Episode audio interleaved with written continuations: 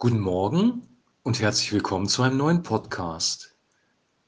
Wir lesen heute aus Lukas Kapitel 17, die Verse 5 und 6. Und die Apostel sprachen zu dem Herrn, Stärke uns den Glauben. Der Herr aber sprach, wenn ihr Glauben hättet, so groß wie ein Senfkorn, dann könntet ihr zu diesem Maulbeerbaum sagen, reiß dich aus und versetz dich ins Meer, und er würde euch gehorchen. Soweit der heutige Text.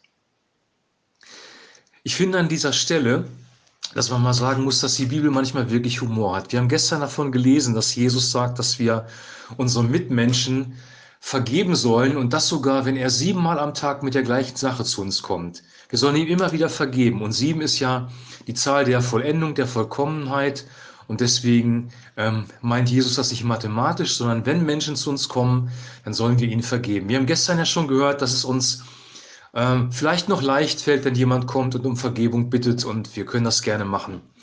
Wenn er dann am zweiten, äh, das zweite Mal am Tag wiederkommt, dann wird es schon schwieriger. Beim dritten Mal werden wir ein bisschen missmutig und wenn es dann äh, tatsächlich siebenmal sind, ich glaube, dann platzt uns der Kragen dann fehlt uns ähm, die Geduld und die Barmherzigkeit, die wir haben sollen. Vergeben bedeutet loslassen, aber wenn wir das so oft an einem Tag tun müssten, dann ist das nicht ganz so einfach.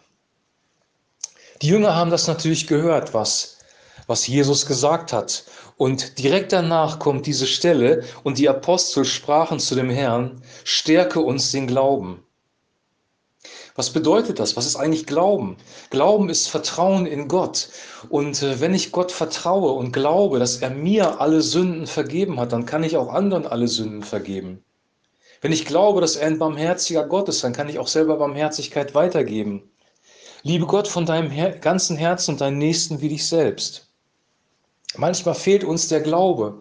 Und der Glaube ist hier keine intellektuelle Wahrheit. Der Glaube ist nicht, ich rede mir das im Verstand wieder ein, sondern der Glaube ist eine wirkliche Kraft, die unser Leben durchdringt. Der Heilige Geist berührt unser Herz. Wir bekommen Vertrauen zu Gott. Die Liebe Gottes breitet sich aus. Und aus dieser Kraft heraus können wir dann auch am Ende des Tages anderen Menschen vergeben, die sich gegen uns versündigt haben. Hier spricht die Bibel von Glauben. Und dann sagt Jesus etwas sehr Erstaunliches.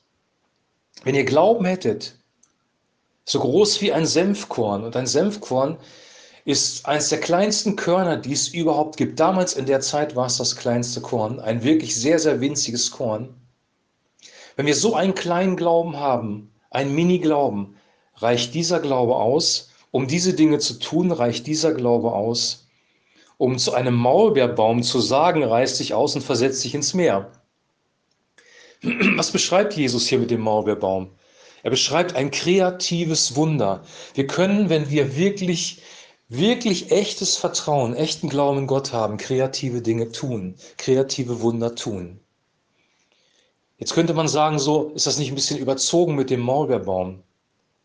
Ich glaube, dass manchmal, wenn wir sehr verletzt worden sind durch Menschen, der Glaube an die Vergebung stärker sein muss als hier bei dem Maulbeerfeigenbaum. Es fällt uns schwerer, für Vergebung zu glauben oder Vergebung zu praktizieren, weil Glaube ist immer lebendiger Glaube, der auch aktiv wird, als an die Schöpfung zu glauben, die Gott geschaffen hat. Gott hat das Universum geschaffen, ist ja eine abstrakte Wahrheit für uns, die wir nicht wirklich fassen können. Und da können wir gut dran glauben und wir können sagen, ja, es gibt einen allmächtigen Gott und dem vertraue ich, dass er die Schöpfung geschaffen hat. Und ich sehe mir die Natur an und ich sehe die Schönheit Gottes.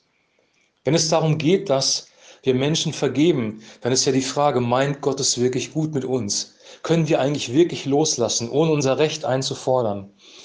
Wir Deutschen sind sehr perfektionistisch und manchmal auch sehr voll von Rechthaberei. Rechthaberei ist gefährlich, weil Rechthaberei ist eigentlich genau das Gegenteil von Barmherzigkeit.